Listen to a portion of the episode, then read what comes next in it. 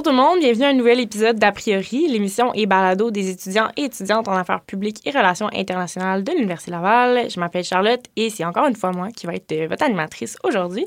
Donc, euh, au dernier épisode, j'ai reçu Antoine et Victor avec qui j'ai parlé euh, de politique sur un angle un peu plus humain. On a jasé des enjeux qui entourent la vie personnelle des politiciens, à savoir si l'âge a une influence sur la compétence des députés, si un scandale au niveau de la vie personnelle devrait avoir un impact sur la carrière politique de quelqu'un. Euh, on a parlé même de l'enjeu de la détermination des salaires des députés. Euh, puis on s'est aussi questionné euh, à savoir s'il existe une déontologie en politique. Donc, je vous invite à écouter ça. dans cet épisode-ci, je vais être accompagnée de Florence et Édouard et on va parler du rôle des médias dans la sphère politique. Donc, est-ce qu'il y a un rôle à jouer dans le jeu politique? Est-ce que la médiatisation des conflits internationaux? Euh, c'est quelque chose de, de tangible. Est-ce que l'influence On va même parler peut-être de l'influence des médias sur l'opinion publique et plein d'autres sujets euh, qui m'ont l'air fascinants. Donc, j'ai très hâte de vous jaser. Euh, mais avant tout, Edouard, Flo, vous êtes qui? Vous faites quoi? Pourquoi ça vous a intéressé, ce sujet-là? Oui, allô, moi c'est Edouard. j'ai rejoint le Biapri en automne, donc un petit nouveau. Puis depuis l'automne, c'est ça, je fais partie de la délégation de l'Université Laval pour la simulation des Nations Unies à New York. Puis ben ça, ben, ça a vraiment piqué mon intérêt sur euh, comment les médias, euh, comment on, on couvre euh, les, les, conflits et les gros événements internationaux de notre perspective. Si je peux faire du bon, je m'appelle Florence. Je suis en deuxième année du BIAPRI. J'ai déjà fait une présentation un peu dans le. On t'a déjà, eu, on t'a déjà réussi à l'émission. Je suis rendue une habituée, je pense. Et je trouvais ça particulièrement important comme sujet. Dès que Charlotte a sorti l'idée du podcast, je savais que c'était quelque chose que je voulais venir parler ici. En fait, c'est une conversation que j'ai souvent eue avec mes amis dans le passé, comme on parlait un peu, je me souviens, j'ai une conversation que j'ai eue avec une de mes bonnes amies, qu'on parlait justement du conflit israélo-palestinien, puis on est comme, c'est triste à quel point on dirait que c'est moins couvert maintenant. Puis tous c'est les enjeux qui sont reliés à ça. Et en ce moment, euh, tu sais, un peu mon bagage, je fais les jeux de la science politique dans le cas euh, académique, ce qui fait que je dois faire une recherche, vraiment ben, une, recherche sur l'Inde. Et ce qui m'amène à côtoyer beaucoup la politique indienne, euh, tout ce qui est perspective médiatique aussi de ce, de ce qui se passe là-bas. Et aussi, je suis sur une chaire de recherche sur les nouveaux enjeux de la mondialisation économique. Hmm. Et dans ce cas-là, je fais de la recherche sur les États-Unis, la Chine, et euh, j'en parlerai un peu plus tard dans le podcast, mais de tout ce qui est rapport à la médiatisation aussi de ce conflit-là économique. Donc, euh, je trouvais que c'était juste un sujet hyper important. Puis je me suis dit qu'Edouard pourrait être vraiment quelqu'un d'excellent pour m'accompagner dans ce sujet. Puis ici, je trouve que c'est tellement. Euh, parce que, tu sais, on parle souvent du conflit, mais c'est rare qu'on aborde l'aspect des médias, puis de comment c'est couvert, puis de la perception qu'on a. Parce que, je veux pas, les médias de, de nos, de nos jours, là, ça tellement... C'est une partie là, énorme. Là, je veux dire, on est, on est stimulé là, sans, genre 24-7 euh, sur nos téléphones, euh, la télé, tout ça, la radio, on entend tout le temps les nouvelles. Puis je veux pas, si les médias, c'est ta seule source de ben, d'information, ben, ça peut vraiment influencer euh, ton opinion. C'est ça. Puis ça couvre à quel point ça couvre toutes les sphères du politique, du municipal jusqu'à l'international, et ça peut totalement venir faire bousculer le point ben de vue que tu as d'une situation. Puis tu sais, ça peut nous amener justement à regarder quel rôle que devraient prendre, disons, les médias en ce moment. C'est quoi, selon vous, le, rôle idéal des médias? Euh, pour moi, le rôle idéal des médias, premièrement, leur rôle premier, c'est d'informer Selon moi, ils peuvent faire autre chose qu'informer. Ça peut être choquant, ça peut être drôle, ça peut être euh, vraiment divertissant. Un, média peut être beaucoup de choses autres qu'informer. Mais selon moi, la ligne où elle, où se trace, c'est vraiment quand euh, les autres aspects d'un média viennent ruiner ou euh, empiéter sur sa, capacité à bien informer les citoyens. Puis c'est ça qu'on voit aussi avec souvent les polémistes, beaucoup de... On a beaucoup de plus en plus de panels politiques de gens qui veulent avoir de plus en plus des, euh, des opinions euh, très extrêmes pour être sûr d'être euh, d'être dans les premiers dans les premières pages, dans les premières lignes. C'est ça, parce que ben, j'imagine que toi, dans ta tête, ce que tu dis, c'est que l'essence même des médias, c'est d'informer. C'est d'informer. Puis c'est bien aussi qu'on ait une diversification des médias, comme on va en parler plus tard sur les réseaux sociaux, sur plusieurs autres plateformes. Mais il ne faut pas oublier que pour la plupart des gens, les médias, c'est là qu'on va chercher notre information. Donc, si jamais ça devient trop mêlant de décortiquer qu'est-ce qui est humour, qu'est-ce qui est sarcasme, qu'est-ce qui est... Euh, mm. Ben oui.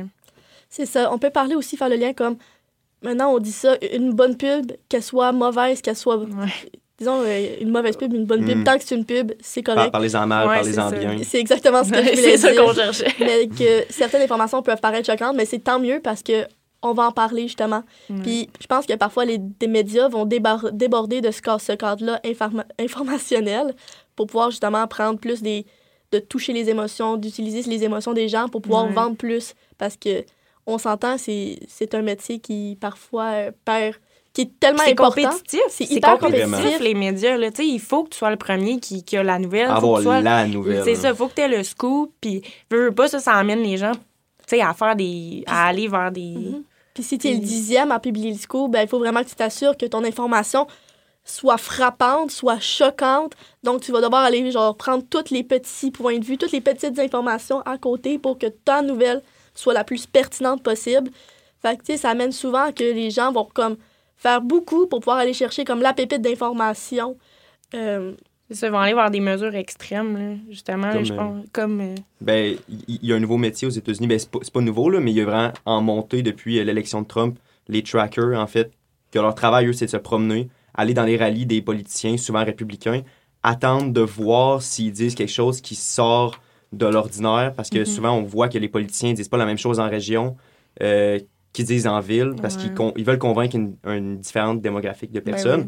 Fait eux vont chercher les petites erreurs pour essayer d'aller chercher un, un scoop, euh, une, une première page, un grand titre, oui. alors que c'est pas. euh, on sort vraiment du corps informationnel, comme Florence a dit. euh, on n'est plus dans le rôle premier des médias. là. On essaie juste de chercher des, des petites bébites sur la vie personnelle des gens, sur. Mais ça, est-ce que tu dis que ces trackers-là que, que tu expliques, est-ce que c'est des gens qui sont un peu commissionnés de faire ça par, par exemple, un, un autre, une opposition euh, politique? Oui, ou, c'est des gens qui sont engagés de chaque parti politique. C'est- OK.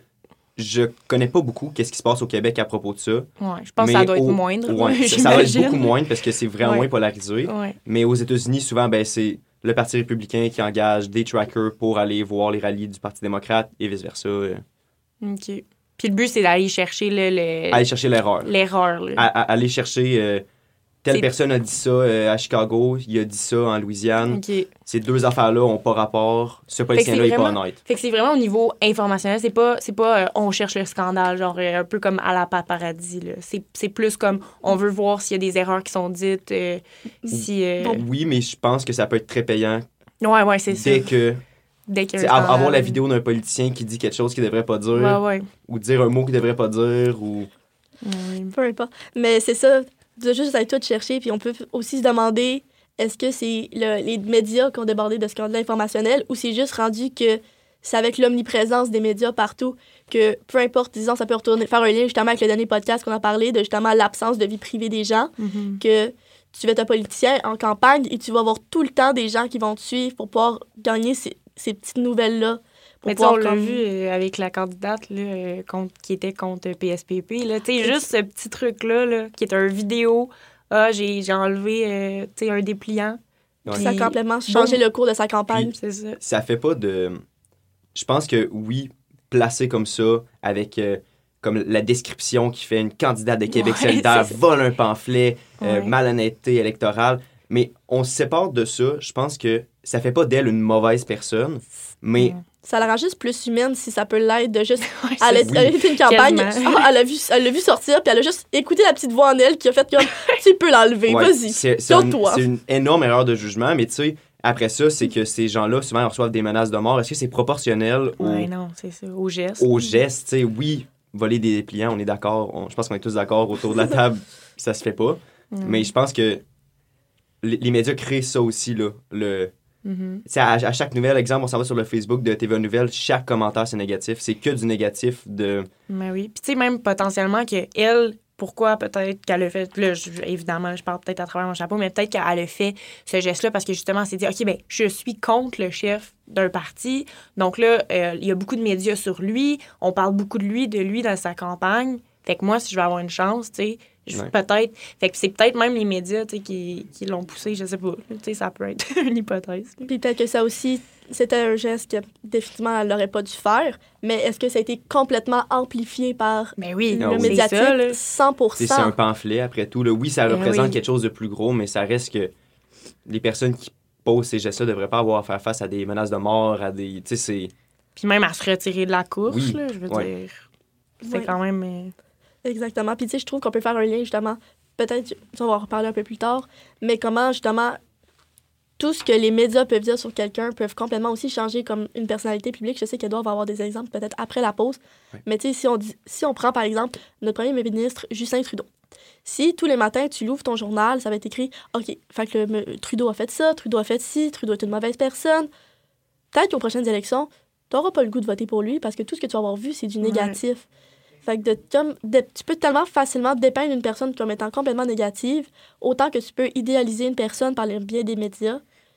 Mais je pense qu'il y a une nuance à faire aussi. Je pense que les journalistes ils ont une éthique de travail dans le sens que c'est pas tous les journalistes. Tu sais, je veux pas, il y a une grande partie qui est du sensationnalisme dans les médias de nos jours, mais je pense qu'il y a énormément de journalistes qui sont extrêmement compétents puis qui vont jamais aller à, à, chercher le, le petit truc puis le, le, faux titre puis la désinformation. Mais la désinformation de nos jours, on le voit dans les médias sociaux, c'est. C'est énorme. mais je pense pas que ça vient d'une. Justement, comme tu dis, je pense pas que ça vient d'une mauvaise intention des journalistes. Mais je pense que c'est juste inconscient. Si jamais on.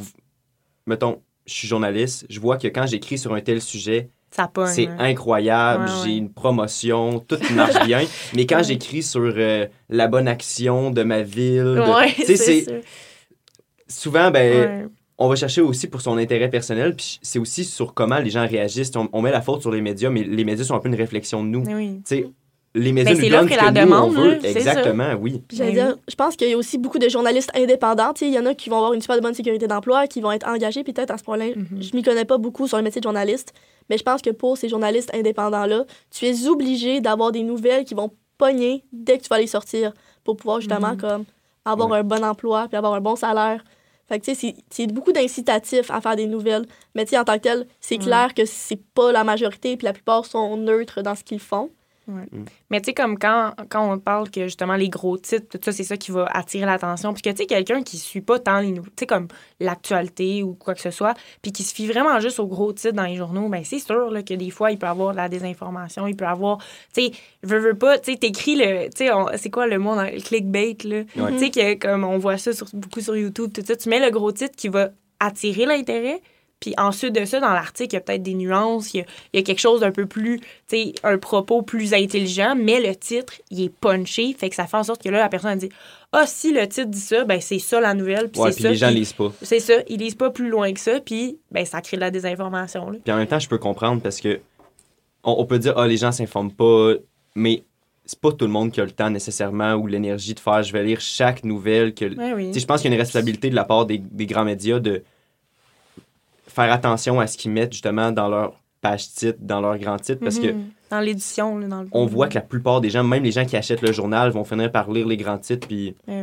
c'est ce qu'ils vont lire vraiment la petite la nuance. Section sport, ouais, c'est ça. c'est ça. Au final, on dit souvent que ton fil d'actualité va se personnaliser beaucoup sur pour ce que, qui t'intéresse au final. Mais exemple, tu vas lire le journal, tu vas lire juste ce qui t'intéresse. Puis sais, je parle, je vais peut-être faire une généralisation aussi, mais j'ai l'impression qu'il y a beaucoup de jeunes aujourd'hui qui vont beaucoup moins lire les journaux ou mhm. lire l'actualité parce que, pas que c'est pas accessible, mais en tant que tel, il y a plus grand monde qui lit les journaux papier. Sinon, c'est des nouvelles sur ton téléphone. Mais tu sais, il y a des affaires aussi comme, qui sont. Comme moi, j'ai une application, ça s'appelle euh, Volve. Puis ça, c'est comme des nouvelles qui sont vraiment là euh, comment dire ça, comme raccourci, comme vraiment euh, un résumé d'une nouvelle. Puis quand tu rentres sur l'application, tu mets vraiment tes intérêts. Puis genre, qu'est-ce que. Fait que, moi, c'est sûr que je mets politique, tout ça, tout ça. Fait que j'ai les nouvelles de l'actualité, mais c'est sûr que si toi, tu, coches euh, sport, art, musique, tout ça, tu vas avoir l'actualité des sujets qui t'intéressent. Mais toutes les autres, tu as pu faire une sélection de genre, tu sais, pas, pas voir l'actualité. Fait que des fois, tu sais, puis comme tu disais, je me semble hier ou quelque chose, que tu sais, tes amis, des fois, sur Insta, et ils vont juste tu sais, prendre un. Comment on appelle ça, les, euh, des, des, petits visuels? Ben, en fait, c'est comme les panoramas. Mais pas les panoramas, mais aussi les galeries de genre petites nouvelles qui vont être faites par, disons, des pages. Euh, je me souviens, c'est des pages qui veulent faire des. Justement, comme un peu clickbait aussi. Ce que j'ai vu passer euh, récemment, c'était comme des personnes aux États-Unis qui disaient que les femmes qui se faisaient avorter, genre, méritaient la peine de mort c'est un gros clickbait, c'est choquant. Donc, les gens vont aller lire ça, puis vont être choqués, donc ils vont le repartager. Mais je n'ai pas, lu pas lu toute la situation. Clairement qu'il y a plusieurs points de vue qui vont embarquer dans cette situation-là. Clairement, ce n'est qu'un point de vue. Donc, est-ce que de prendre ces informations-là directement, c'est mhm. beaucoup mieux que de ne rien lire, définitivement? Mais est-ce que c'est la meilleure façon d'aller chercher des informations? Mais tu sais aussi, je trouve, ça, je trouve ça vraiment drôle, moi, des fois, quand il y a comme une tendance là, que mm. tout le monde sur nos, nos, réseaux sociaux vont repartager la même story, par exemple, comme sur une guerre, sur euh, ce qui se passe en Iran, sur l'Ukraine, tout ça. Tout le monde partage la même, même story avec la même information. Puis là, une semaine plus tard, il y a une personne qui dit ben ce qui était écrit dans cette story-là, ben c'est pas vrai. Il crée un nouveau post puis là, ça devient genre que là, ah, ben, soudainement, c'est ça, c'est le contraire. Fait que là, tout le monde en repose, tout le monde en repose. Fait que personne va au fond des choses, j'ai l'impression. Puis parfois, c'est même pas les bonnes informations, c'est justement, je pense que c'est l'affaire avec les feux en Amazonie, il y a peut-être deux ans. Au final, ils ont, les gens ont repartagé les photos et c'était une photo qui avait été prise en Australie ou quelque chose de même. Donc les gens étaient comme, ben, t'as même pas utilisé le bon médi la bonne photo pour pouvoir pousser ton contenu. T'as juste pris la photo qui était la plus choquante, tu l'as mis, t'as dit, regardez, il y a des feux en Amazonie c'est vrai que des feux en Amazonie, c'est hyper grave, mais utilise pas des faux. Tu sais, je, je vais apporter une nuance parce que c'est pas toutes les, nécessairement les nouvelles sur les réseaux sociaux qui sont mauvaises. je suis un compte sur Instagram, c'est Ground News. Puis en fait, ça évalue tous les médias sur une échelle de gauche-droite, en fait. Puis ça nous donne une nouvelle. Puis ça donne tout ce que les, tous les, les grands titres des médias par rapport à cette nouvelle-là. fait ah, qu'on peut voir que tel média, exemple Fox News, aurait écrit tel un titre oui, exact. On voit vraiment la différence. Ah, il y a une énorme différence. Souvent, il y a, des mots au complet qui ne sont pas mentionnés. Euh, je pense à justement tout ce qui avait rapport avec euh, Roe, v. Wade aux États-Unis. Quand ça s'est arrivé, ben, il y avait vraiment. On voyait des deux bords de, de l'échiquier politique. C'est le jour et la nuit. Là. Fait que je peux comprendre les gens qui tombent dans leur comme chambre d'écho puis qui arrêtent d'écouter ce qui se passe autour d'eux parce que tout ce qu'ils voient sur les réseaux sociaux, c'est les mêmes mots, dits par les mêmes personnes, par les mêmes médias. Puis l'algorithme fait ça aussi. Là. Je pense pas que c'est les gens qui choisissent d'être OK, je me ferme totalement parce que tout le monde pense qu'ils ont la bonne. Tout le monde sur, dans, dans, dans le politique pense qu'ils sont les personnes les plus informées, puis toutes les autres sont idiots. Ouais, que eux détiennent la, la vérité la plus pure, puis que ce qu'ils donnent comme information. Puis c'est vrai que c'est faut mettre la nuance toutes les pages Instagram de nouvelles ne sont pas des mauvaises pages. Vraiment, tu peux aller suivre Radio-Canada sur Instagram qui vont publier des trucs qui vont être super pertinents. Tu sais, comme la page RAD, là, ça a vraiment créé comme de l'information digestible, informée, euh, tu sais, pertinente. Fait que pour quelqu'un qui, justement, ne suit pas l'actualité de façon tu sais, aussi avide de, de lire les journaux, d'écouter les nouvelles, tout ça, ben là, tu as une nouvelle résumée par une source qui est fiable. Puis ça peut vraiment rendre ça plus accessible. Ça, c'est vraiment un bon coup de Radio-Canada. Puis je trouve que c'est vraiment un très bon exemple, la meilleure exemple, selon moi, d'un média qui se réveille puis qui fait OK, les jeunes ne veulent plus lire les journaux. Les jeunes écoutent plus la télévision, ils ont même plus le câble. Qu'est-ce qu'on fait? Eux se sont réveillés puis ils se sont dit c'est mieux d'avoir de l'information, oui, qui est digestible, oui, que Là, s'il y a plein de dessins dessus, oui, c'est très résumé, mais au moins, les gens vont avoir la bonne information, puis vont avoir un, une information euh, simili-neutre, en fait. Parce que c'est sûr qu'il n'y a pas de neutralité totalement, mais ça permet aux jeunes, puis moi, je vois justement sur, euh, sur mon fil Instagram des gens jamais s'intéressent à la politique, jamais mhm. s'intéressent aux événements du monde, mais quand même, ils suivent RAD. moi, on dirait que j'aime mieux voir euh, un un repost de, RAD qu'un repost d'un compte Instagram. Tu sais pas c'est qui qui est, propriétaire, tu sais pas c'est qui qui le finance non plus. Il y a beaucoup de mm-hmm. lobbies aux États-Unis qui financent des comptes Instagram. Des... C'est fou comment ça va loin. Là. Ben mm-hmm. Puis si je peux rebondir un peu sur ce que tu disais tantôt, que justement, comme quand les gens, il y a un conflit qui éclate quelque part dans le monde, mm-hmm. c'est tout ce que tu vois sur Instagram. Mais je trouve que ça vient pas faire un, genre, un lien avec le point de genre le conflit en Ukraine qui est tellement important en ce moment, qui prend beaucoup, beaucoup, beaucoup de place sur, disons, la sphère, sur euh, l'espace médiatique. Dans tous les médias. Dans tous les médias, j'ai googlé le mot Ukraine hier pour pouvoir juste continuer un peu ma recherche. Les deux premières pages, tu même plus la page Wikipédia quand tu rentres, quand tu tapes euh, Ukraine. C'est toutes des pages de justement qu'est-ce qui se passe en Ukraine, qu'est-ce qui se passe là-bas. Et ce qui est tellement important parce que c'est un pays qui est justement occidental, qui est en Europe, qui est une démocratie, c'est hyper important de savoir ce qui se passe là-bas. Mais le fait que toute l'attention médiatique a été portée là-dessus, on n'a plus du tout entendu parler de tous les autres conflits qui se passent dans le monde. Et Dieu sait qu'il y en a énormément, ailleurs. Ouais. Fait que c'est comme de mettre le focus sur quelque chose qui est tellement important, mais ça vient comme... C'est ça, parce que la guerre, en tant que telle, elle est... Elle est tu sais, je veux dire, c'est un événement tragique qui se passe en ce moment. Fait que c'est normal que la nouvelle se dirige vers ça. Mais il y a tellement d'autres événements tragiques dont on parle jamais dans les médias. Puis ça revient au fait de, ben, les médias, ben, ils ont un certain pouvoir euh, éditorial, puis ils ont un certain pouvoir de choisir qu'est-ce qu'ils mettent dans leurs médias. Puis, ben, on parle, les conflits là, en Afrique en ce moment, les conflits dans le Moyen-Orient, tout ça, que, qu'on entend ben, depuis la guerre en Ukraine encore. Ben, on n'entendait déjà pas parler, là, on entend encore moins parler. Puis c'est comme si on avait comme focus une attention particulière sur l'Ukraine parce que c'est un pays, euh, euh, qui, qui, est proche de l'Europe, ben, qui est proche de l'Europe, qui est en Europe, puis qui, tu sais, qu'il semble avoir une culture similaire à la nôtre. Donc, ah, c'est important qu'on en parle, c'est important qu'on en parle. Mais tout le reste, c'est comme si. on dirait que le conflit en Ukraine a juste mis en, lumière que finalement, peut-être que la paix démocratique n'existe pas vraiment. Puis ça vient comme. Parce qu'il y avait comme un gros âge d'or de la démocratie. C'est comme, mm-hmm. OK, peut-être que c'est pas génial. Fait qu'on va super beaucoup documenter ça, mettre beaucoup de genre diaboliser la Russie là-dedans, genre la Chine qui est en allié, mais c'est ça, tu sais, tous les conflits qui font tellement plus de morts en Afrique, on va parler du Congo avec genre tout ce qui est avec le Rwanda, tu sais, je sais qu'on peut parler du Yémen, de l'Éthiopie qui a le conflit encore du Tigré qui n'est pas fini depuis genre 2019, genre, c'est des choses qui tuent beaucoup de monde. Puis justement, les gens qui en parlent pas, ça fait que je trouve que le média a vraiment un pouvoir de genre focaliser l'attention sur un conflit et de lui donner toute son importance dans, euh, dans le restant du monde, justement. Si, disons, les médias commençaient à sortir en mars, d'aller documenter ce qui se passe au Congo, peut-être qu'on serait beaucoup plus attentif à ce qui se passerait. On voudrait s'informer de sa situation. Fait c'est tout ce pouvoir-là que les médias ont.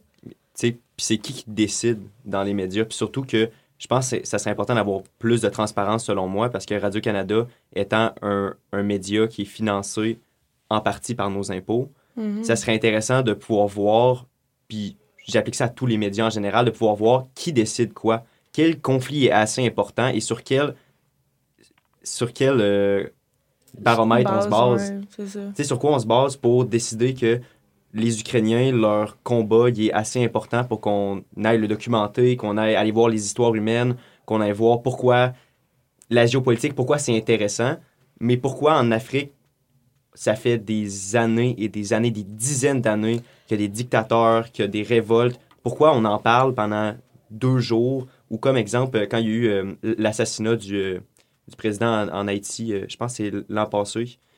Puis on n'a pas beaucoup parlé. Puis pourtant, c'est c'est un leader de nous, en ben plus. assassiné. C'est... Mais c'est comme, c'est ça, c'est « Ah, by the way », tu sais.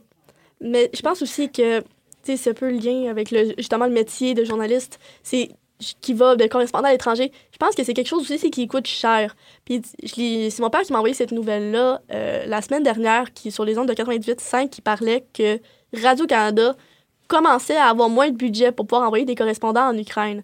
Puis tu sais, mine de rien, c'est t'as aussi une question hyper monétaire en arrière de ça de est-ce qu'on a l'argent d'envoyer des correspondants dans tous les conflits? Puis tu sais, je pense aussi que t'envoies un correspondant en Ukraine, qui est un pays peut-être plus similaire aux nôtres. C'est sûr que t'as beaucoup de différences culturelles, t'as pas le même langage, peu importe. Mais t'envoies quelqu'un en Afrique, c'est une culture complètement différente. Tu vas avoir un système politique complètement différent. Fait que c'est pense que c'est peut-être plus compliqué de bien analyser le, le, conflit, de pouvoir mieux le documenter aussi. Fait que je pense que tu as peut-être aussi ce problème-là de justement documenter tous les conflits, mais tu sais, ça rend pas le problème moins pire, disons. Mais ça, mais c'est sûr que peut-être envoyer quelqu'un euh, dans un conflit, je sais pas, là, euh, sais, quand c'était en France, juste les manifestations, c'est moins compliqué que d'envoyer quelqu'un en Éthiopie, c'est sûr. Là. Mais, mais rendu là, tu sais, comme évidemment, mais je pense que comme tout dans la vie, là, toutes les, les, compagnies, que ce soit des médias ou autres, ben, il faut qu'ils fassent une analyse coût-bénéfice, mais tu sais, couvrir la nouvelle qui est, une nouvelle qui, qui, qui, change le cours de, de l'histoire, tu comme des, des, guerres en Afrique, puis des, des coups d'État, tout ça, que, que tu te dis, c'est comme si on était on voulait pas en entendre parler, genre. Puis c'est tellement important de, de, sortir de notre zone, genre, tu sais, occidentaux-centriste, là, genre on, on, parle tout le temps des conflits en Europe, tout ça, puis on, dirait que moi, personnellement, je, si je m'intéresse pas aux autres conflits ailleurs, ben j'en entends pas parler dans les médias traditionnels ou dans les médias que même je subis euh, sur les réseaux sociaux. Tu as aussi le fait que, là, je prends par exemple le génocide au Rwanda en 1994. Le Conseil de sécurité n'a pas vraiment agi. C'est comme, OK, c'est un fait connu, ça n'a pas vraiment. Ils ont envoyé les casques bleus, c'était comme c'était leur part. Si, disons, le conflit avait été beaucoup plus parlé, si les gens avaient vraiment parlé, ça aurait devenu une pression comme, disons, euh, je sais pas, quand les, les États-Unis devaient envoyer des troupes, euh, je pense que c'est en Corée, c'est pas en Corée du tout. Euh, Vietnam? Vietnam, c'est ça, Vietnam.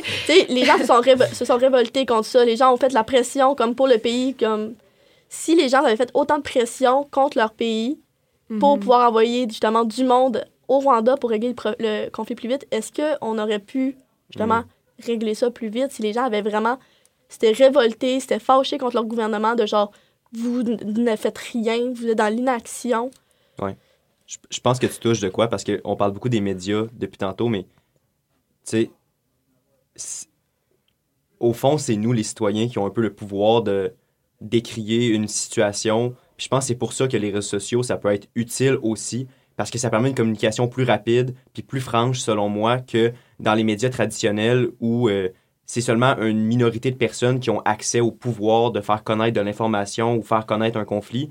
Fait que je pense que ça part de nous. Puis, comme euh, Charlotte euh, avait dit, j'ai l'impression qu'il y a un manque d'intérêt des citoyens envers les conflits mm-hmm. qui se passent, que ce soit au Moyen-Orient ou que ce soit mm-hmm. en Afrique ou en Asie.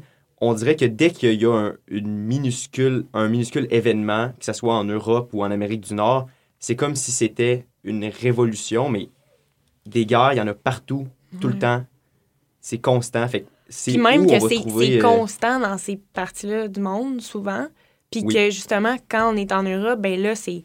Ah, c'est comme si c'était spécial. C'est, parce que c'est ça, c'est normalement, c'est un environnement stable. Puis là, ah, soudainement, tu sais, wow, OK, il y a des bombardements dans un pays. Il y a un pays qui envahit un autre pays. Genre, qu'est-ce que c'est ça? je pense que puis ça rend, je pense que ça vient aussi d'un sentiment de ah, genre, ça pourrait-tu nous arriver à nous, tu sais? Genre, peut-être pas en Amérique du Nord, dans le sens qu'on est tous entourés d'alliés, mais je veux dire, quand même, il y, a, du monde qui sont proches quand même. Mais, tu sais, c'est de là à dire, oh, on est dans notre petite paix tranquille, mais who knows, peut-être que ça Je pense qu'on se pensait immunisé, immunisé à, ce, à ce genre de conflit-là, mais là, on, on pensait que c'était qu'un problème des pays en voie de développement et des pays qui n'avaient pas une stabilité politique très grande, mais on se rend compte que même des pays comme, en guillemets, je fais des guillemets en ce moment, comme le nôtre, ont des problèmes politiques très importants. Puis la famine, il y en a même dans des pays en Europe. Puis des guerres, il y en a même des pays en Europe. Des destructions aussi, des morts. Tu sais, même, on parle de la famine, mais disons, la malnutrition, c'est un problème qui touche partout, tous les pays dans le monde. Oui. Fait que, tu sais, c'est au-delà de la famine. Il y a des problèmes de malnutrition énormément aux États-Unis. Ben, la pauvreté, juste de base, la pauvreté aux États-Unis, c'est un fléau. Là. Comme c'est un pays, un pays qui est complètement genre. le pays le plus industrialisé ever, puis il y a du monde, la moitié du monde sont pauvres puis ils sont pas capables de subvenir à leurs besoins. C'est supposé être l'hégémon, mais au final, tu vas voir, puis c'est comme. C'est comme l'autre côté de la médaille un peu. On veut tellement monter les pays en Occident, les médias veulent tellement monter les pays en Occident que justement, peut-être qu'on ne va pas chercher ces petites failles-là qui sont chez nous. Mhm. Tu sais, quand on parle de famine, tout le monde pense à, ben au Yémen, tout le monde pense à des pays qui sont super loin, super étrangers de nous, mais encore aujourd'hui au Québec, il y a des gens qui mangent pas le matin parce qu'ils n'ont pas l'argent de manger, mais on voit pas souvent ça dans les médias. C'est souvent qu'on qu'on parle de... Souvent, on associe, je pense, un certain problème à un certain pays les guerres, c'est en Afrique. euh, en Europe, c'est tel problème, c'est l'extrême droite en ce moment. C'est comme si on voulait associer chaque région à son problème, les catégoriser, comme ça on n'a plus besoin d'y penser, puis c'est comme, OK, mon travail est fait, genre. C'est surtout en même temps d'idéalisation. Ah! D'idéaliser. D'idéaliser notre nation, puis de juste comme, OK, on est le meilleur modèle, on n'a pas de faille, tout va bien. Puis en même temps, tu sais, aussi amener une nuance. Dès qu'il y a un problème qui touche, disons, un de nos un de les pays comme les nôtres, justement, comme. Parlons du terrorisme aux États-Unis, que genre, je sais pas si vous avez vu les statistiques, que c'était comme le, le, genre, le taux d'accident terroriste qui est arrivé aux États-Unis versus la part des médias qui parlaient de ça. Oui, oui, oui. C'était complètement disproportionné que justement, il n'y avait pas eu tant d'accidents, mais que le monde avait tellement peur que ça faisait toutes les couvertures médiatiques Mais, tu sais, c'était pas le vrai problème au final. C'était juste que les médias avaient mais c'est quand ça revient à comme l'intérêt, comme là, évidemment, le terrorisme, c'est la sécurité nationale. Mais tu sais, même juste en Ukraine, si on revient à l'Ukraine, genre, pourquoi on en parle autant? C'est parce que en Ukraine, ben, il y a des intérêts américains, il y a des intérêts occidentaux. là. Je veux dire, tout ce qui est économique, l'Ukraine, c'est un point. Ben, la volonté de joindre l'Union européenne. C'est pour ça qu'on les voit, selon moi, comme. Je pense que dans la, dans la perception des gens, souvent, on les voit comme nos amis. C'est nos alliés de base, mais pourquoi? C'est pourquoi ça serait mm-hmm. eux nos alliés? l'Ukraine, avant qu'il y ait tout ce conflit-là, avant euh, qu'il se fasse envahir, ben, il y avait des problèmes. Il y avait des réels problèmes en Ukraine. C'est pas c'est drôle que juste à cause qu'on a des intérêts là-bas, ça soit automatiquement nos amis, puis c'est automatiquement on vous accueille, mais les autres pays, si jamais vous aviez eu comme des débordements politiques, on n'est pas euh, d'accord avec vous, c'est comme vous n'êtes pas nos amis, vous êtes ben, on a un peu moins d'intérêt avec comme de d'impliquer dans vos dans votre Mais pourtant c'est des vies humaines. Ben, ben oui, c'est ça. Tu avais aussi la présence que l'Ukraine était sur le bord de rejoindre l'OTAN. Donc les les États-Unis avaient encore plus un intérêt militaire avec avec l'Ukraine. Ils n'ont pas rejoint finalement comme l'organisation. Mais tu sais, ils étaient sur le bord. Fait tu as comme l'Union européenne, tu avais presque l'OTAN. Fait puis en plus, c'est quand même considéré comme le garde-manger de l'Europe, l'Ukraine. Donc, t'as beaucoup aussi d'importance de. Là, c'est des champs qui sont dévastés, c'est de la nourriture qui en mm. moins. C'est vrai qu'au début du conflit, ça me fait rappeler ça. Au début du conflit, c'était beaucoup ça qu'on attendait. C'était hein, les conséquences sur nous. Qu'est-ce que ça va faire sur nous? c'est peut-être ça. C'est peut-être pour ça aussi qu'on veut tant préserver la paix dans cette région-là, parce que justement, le garde-manger de l'Europe, ben, les Européens, ils se disent, ils voient cette expression-là, ils sont comme, ben, on veut manger, nous. Alors ben que dans un autre conflit, peut-être qu'ils n'ont pas autant d'intérêt à garder la paix, puis pour eux, ben, ça. Ça les concerne ben, moins, ils se sentent moins concernés, ils sentent moins que ben, ils sont menacés par, ces situations-là. Puis même par ça, tu as toute la perspective aussi de genre, OK, la Russie est méchante là-dedans. Par exemple, les sanctions économiques qui ont été imposées par les autres pays à la Russie, on peut parler à la, penser à l'Allemagne qui avait une grosse dépendance énergétique mm-hmm. à la Russie. Oh non, justement, ça a une conséquence sur nous. On, doit, on dépend de cette énergie-là. Qu'est-ce qu'on va faire? C'est mm. C'est ça. C'est vrai qu'on peut peut-être percevoir les conflits comme ils ont beaucoup plus d'importance parce qu'ils ont plus d'importance pour nous. Ouais. Alors que, disons, au Congo, ben, ça ne touche pas beaucoup. C'est très loin de nous, c'est pas sur le même continent, c'est pas, c'est pas mm-hmm. occidentalisé, c'est comme. Oui, euh, mais on va en profiter pour faire une pause parce que j'aimerais vraiment ça euh, à la suite qu'on parle ben, de ces conflits-là, mais des impacts que ça a chez nous. Donc, euh, soyez des nôtres. Euh, on se revoit bientôt.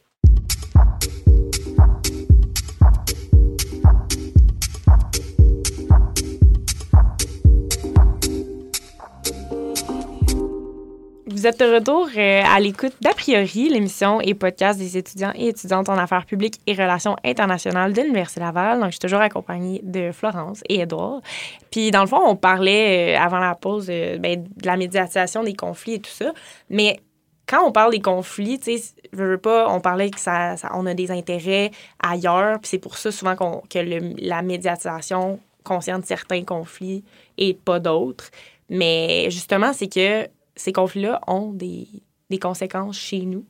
Puis je pense que ce serait super intéressant d'aborder l'aspect des, des immigrants qui, qui, émanent de ces conflits-là. Donc, des fois, des fois c'est des réfugiés, des fois, c'est juste des gens qui, qui parviennent à, quitter le pays. Donc, euh, je vous écoute là-dessus. Oui, ben moi, qu'est-ce que ça me fait penser, c'est euh, un point euh, spécifique sur l'immigration liée au conflit russo-ukrainien.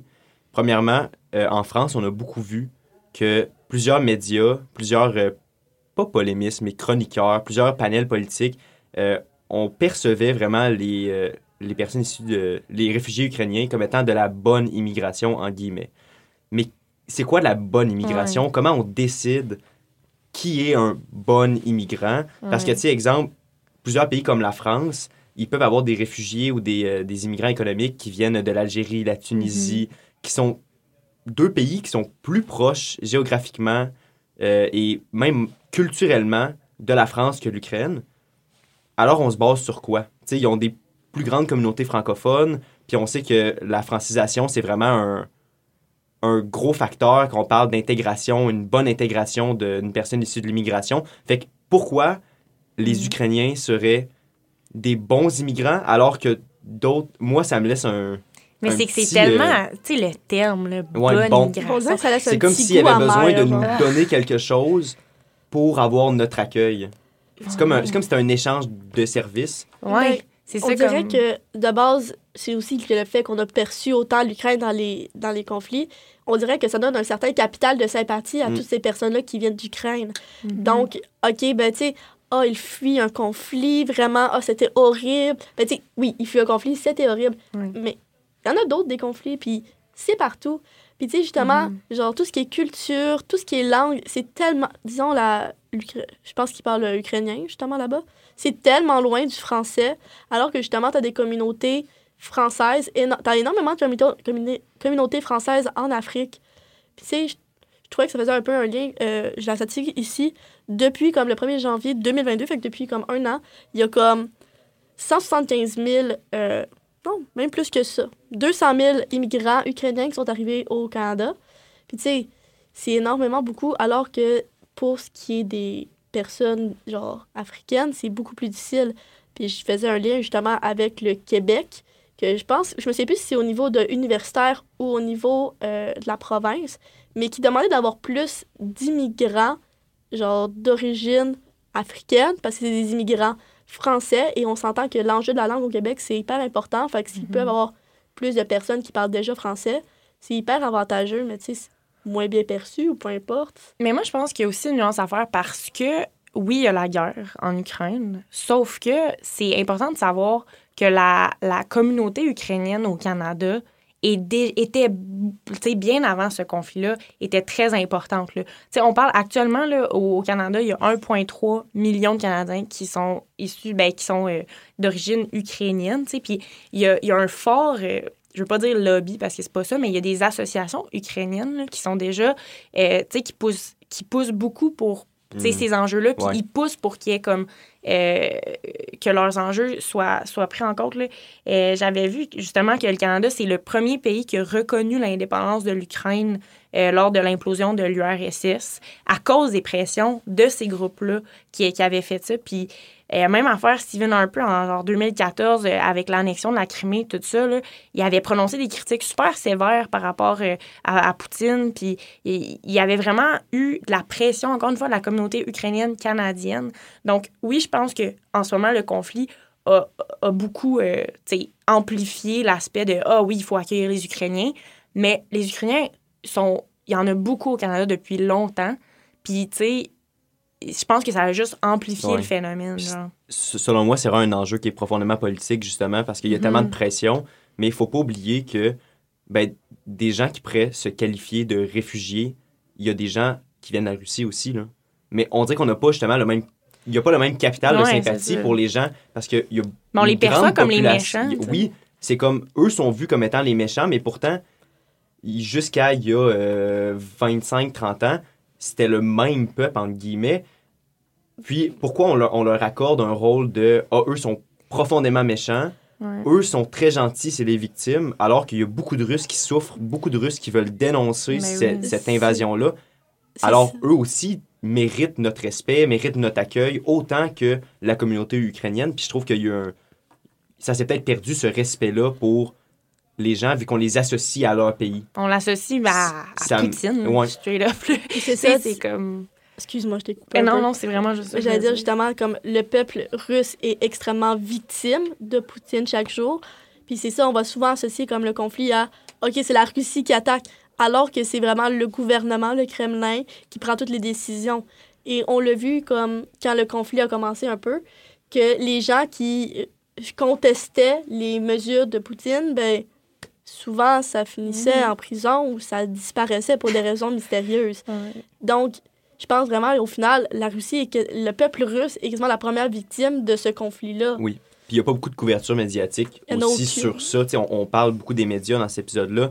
Puis on vient, comme on, on, vient parler de comment les médias peuvent façonner une personnalité ou un peuple en général. Là, en ce moment, ce qu'on voit, c'est russe égale méchant, ukrainien mm-hmm. égale gentil.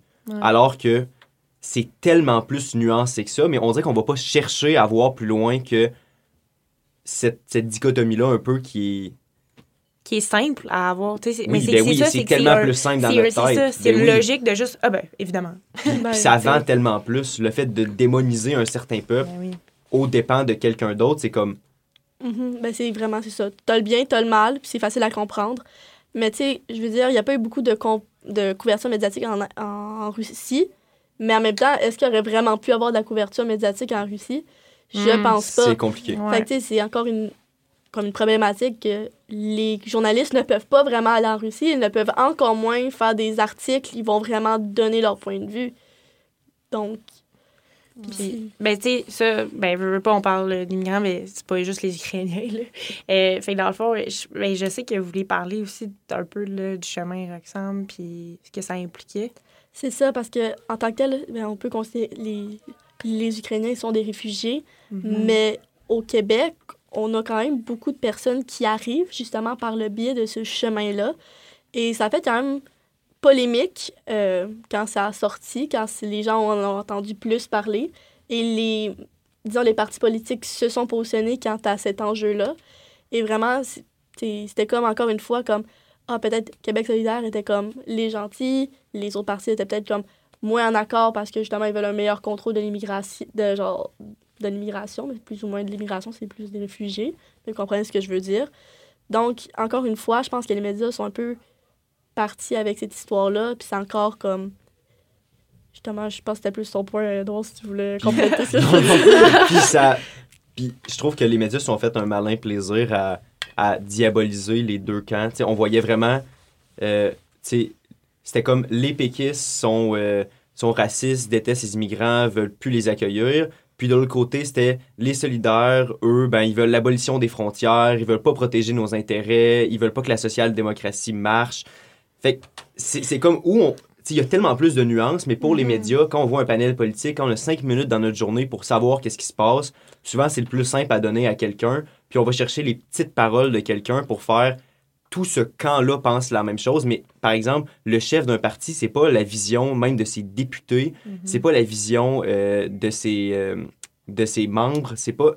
Fait que je pense que c'est important de faire plus de nuances justement dans les médias pour pas que ça arrive que automatiquement il y ait un camp qui soit qui se positionne qui soit vu comme étant pro-réfugié puis un camp anti-réfugié alors que le la réalité est tellement plus complexe que ça, tu as tellement plus d'éléments à prendre en considération puis c'est définitivement QS ne sont pas pour l'abolition complète des frontières. C'est pour ça qu'il faut aller chercher dans le milieu parce que c'est là que ça se trouve la vérité puis c'est quand on dit que les médias il déborde du cadre informationnel, c'est ça.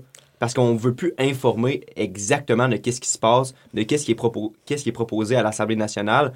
On va vraiment chercher les petites bébites en conférence de presse, les petites choses pour dire et voilà ce qu'ils pensent. c'est ça. L'interprétation des mots aussi va tellement changer. Tu sais, je veux dire, c'est sûr que si on, parle du fait que, tu sais, vous, vous disiez que le PQ, genre, il était perçu comme ci, comme ça, ben c'est peut-être juste parce que l'utilisation d'un mot a fait en sorte que, ah, il y en a un qui a vu ça comme, ah, son raciste, l'autre a vu ça comme, ah, puis tout de suite, là, ça, ça prend des proportions. Quand Alors que souvent, c'est des erreurs. On dit tous des, des, des, expressions on pense pas, tu sais, souvent, on grade pas à quel point c'est supposé être intense. Eux, mm-hmm. tu sais, ils travaillent toute la journée sur des dossiers comme ça. Des fois, ça peut devenir vraiment émotionnel.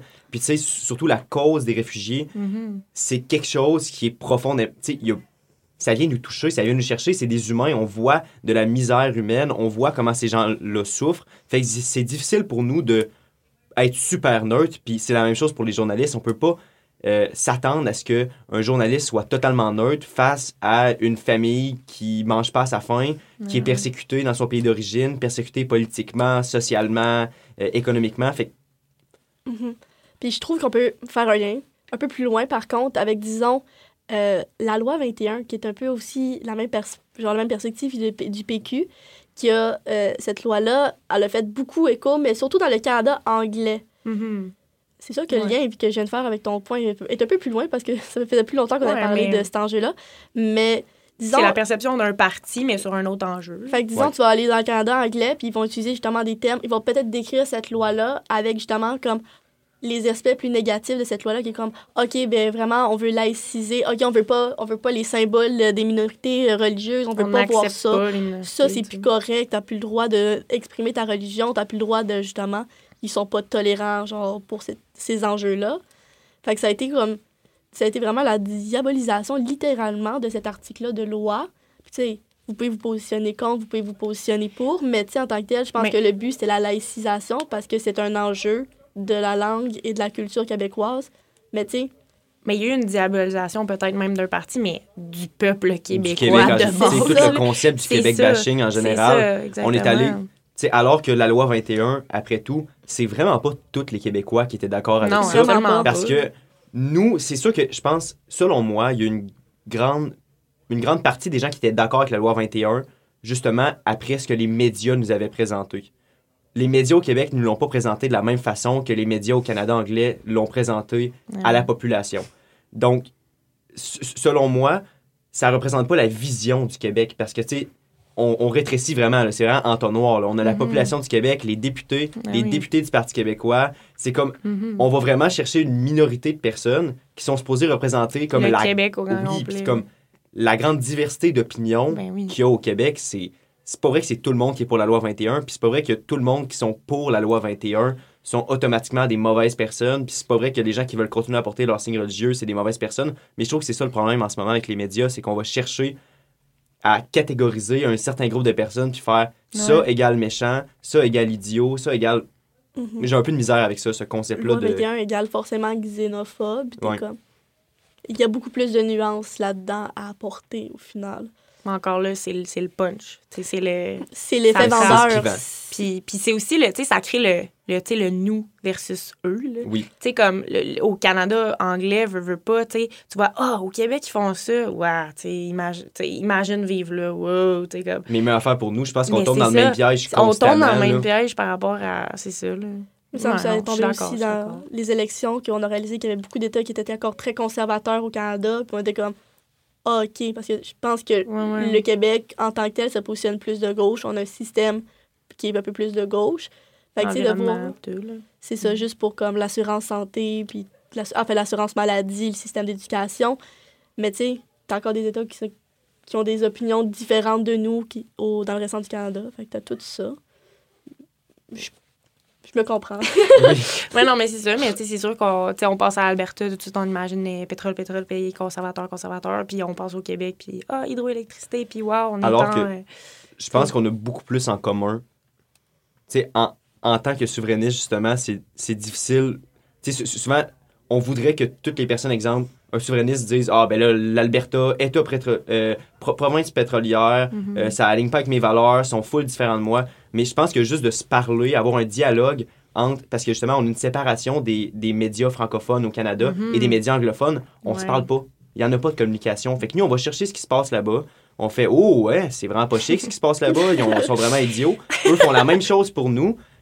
Il n'y en a pas de dialogue là-dedans. C'est qu'à aller chercher les petites bébites puis faire on est full différent, on est full différent. Alors que, après tout, c'est que on n'a pas des systèmes politiques si différents que ça. Littéralement, on a vraiment le même système. On est dans le même C'est sûr qu'il y a des différences. Mm-hmm.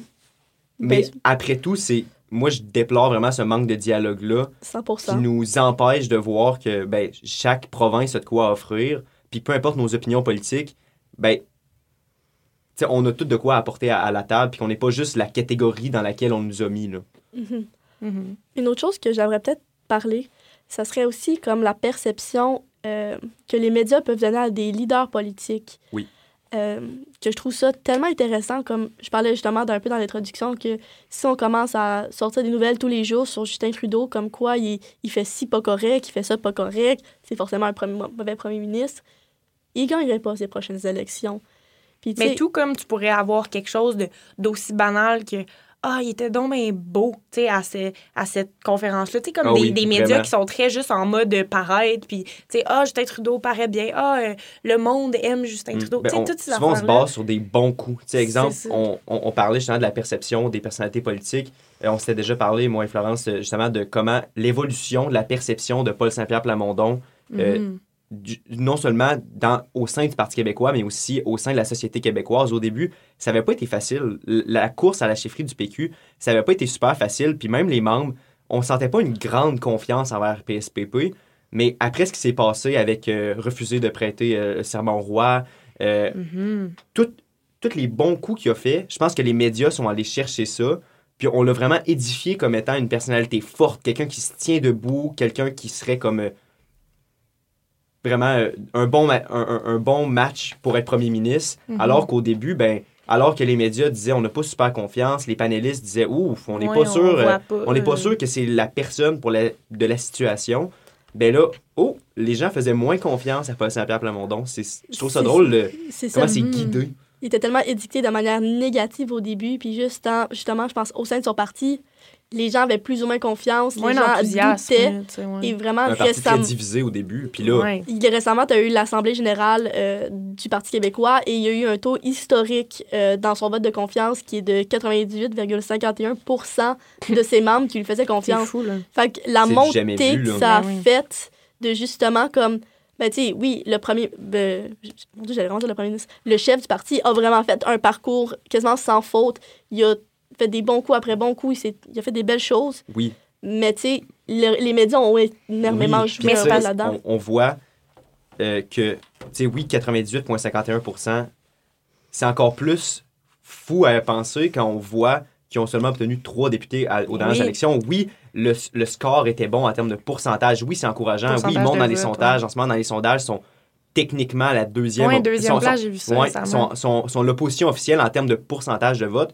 Mais quand on regarde par siège, quand on regarde réellement les pertes qu'il y a eu au Parti québécois depuis l'entrée en mhm. fonction de PSPP, c'est c'est tragique. Mais pensez-vous que justement là, parce que avec toute l'histoire du serment, tout ça, moi, je pense que ça va avoir vraiment influencé certains Québécois. Là. Oh oui. Dans le sens que, tu sais, ça va être genre, oh my God, ce gars-là, il a dit qu'il allait faire ça. Il l'a fait. Ben, ça a fonctionné, ça a passé, même s'ils sont juste trois. C'est super rafraîchissant pour les gens. C'est ça, c'est rafraîchissant. Puis moi, j'entendais du monde parler justement de ça euh, il y a pas longtemps. Des gens qui sont pas péquistes, tu sais.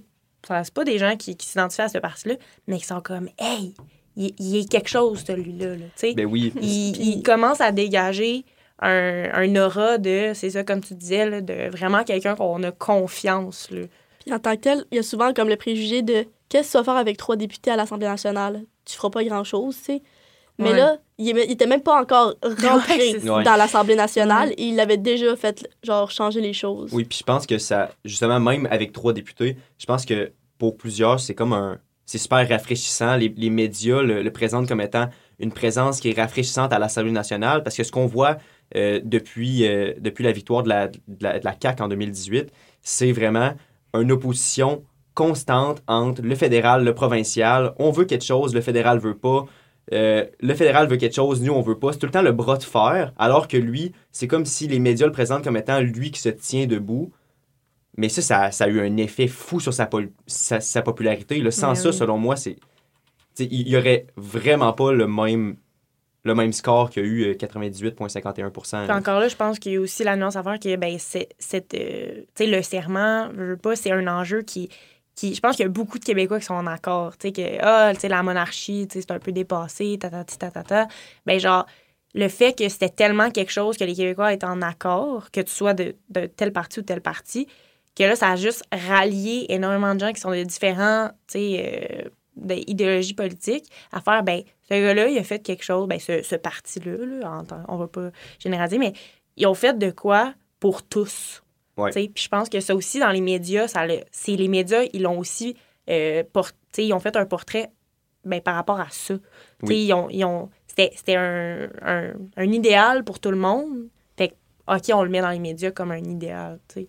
Fait que c'est sûr que ça l'a aidé aussi, j'imagine. Ouais. Je pense pas que c'est aussi le premier, le premier personnage politique que justement mm-hmm. il fait des choses dans. On souligne énormément ses bons coups dans les médias et que ça change complètement son pourcentage d'appréciation. C'est le meilleur exemple, c'est Modi en Inde, Narendra Modi, qui est le chef du BJP, qui a été élu en 2014. Euh, il y a eu 73% euh, C'est un, organisme aux États-Unis, en fait, c'est comme le World Appreciation of Leaders, de quoi de même. Et ça évalue justement le pourcentage d'appréciation des leaders politiques dans leur propre pays. Mm-hmm. Et c'est le premier au monde, avec un pourcentage de 73% Et pourtant, c'est un premier ministre extrêmement.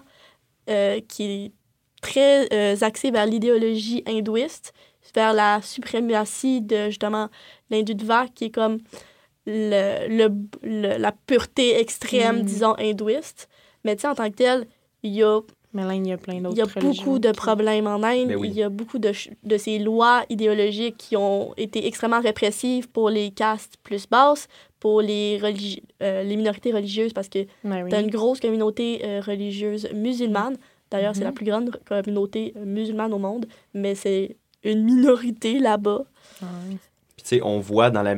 Comme il y, a toujours une médiatisation, un portrait comme médiatique super positif dans les médias en Inde qui sont peut-être d'une indépendance un peu, peut-être un petit peu de la misère avec la séparation entre l'État et les médias.